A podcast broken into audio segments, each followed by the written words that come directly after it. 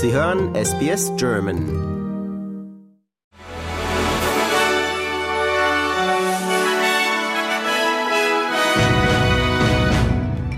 US-Präsident Joe Biden fordert vom US-Kongress die Bewilligung eines umfassenden Hilfspakets von mehr als 100 Milliarden Dollar, unter anderem für die Ukraine und Israel. Die USA können nicht und würden nicht zulassen, dass skrupellose Organisationen wie die Hamas oder Tyrannen wie Kremlchef Putin gewinnen würden, sagte Biden in einer seltenen Ansprache aus dem Oval Office an die Nation.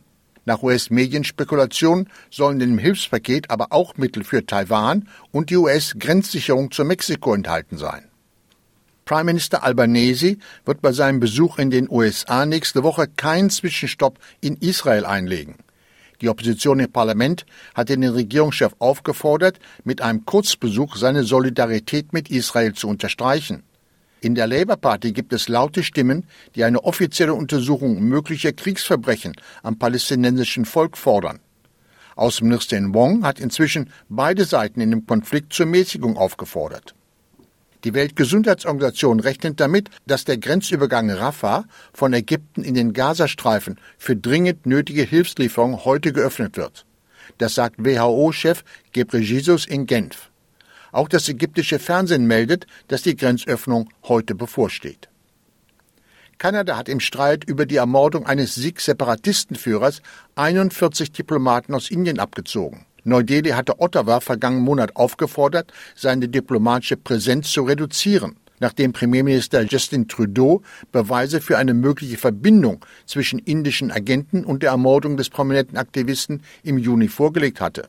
Der Mann, der kanadischer Staatsbürger war, wurde vor einem Sikh-Tempel in einem Vorort von Vancouver erschossen. Meteorologen warnen vor einer Sturmflut an der deutschen Ostküste. In der Flensburger Förde werden bis Sonnabend Mittag laut Vorhersage des Bundesamts für Schifffahrt Wasserstände von bis zu zwei Metern über dem Normalwert erwartet. Mit einer möglichen Dauer von bis zu 40 Stunden könnte die Sturmflut deutlich länger anhalten als ähnliche Unwetterereignisse 2017 und 2019. Der deutsche Wetterdienst warnt darüber hinaus vor orkanartigen Böen an Teilen der Ostseeküste, auf Helgoland und den ostfriesischen Inseln. Und eine Meldung vom Sport. Wimbledon-Champion Boris Becker hat seine Rückkehr in den Profitennis als neuer Coach des Dänen Holger Rune bestätigt. Der 55-jährige Becker, der einst auch Novak Djokovic zwischen 2013 und 2016 trainierte und große Erfolge mit dem Serben feierte, ist hinsichtlich der Zusammenarbeit mit dem Weltranglisten Sechsten voller Tatendrang. Holger ist ein Rohdiamant, der Schliff braucht, erklärte Becker voller Stolz.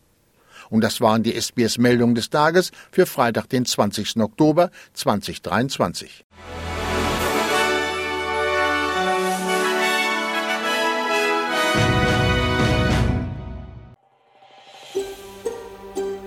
Lust auf weitere Interviews und Geschichten? Uns gibt's auf allen großen Podcast-Plattformen wie Apple, Google und Spotify.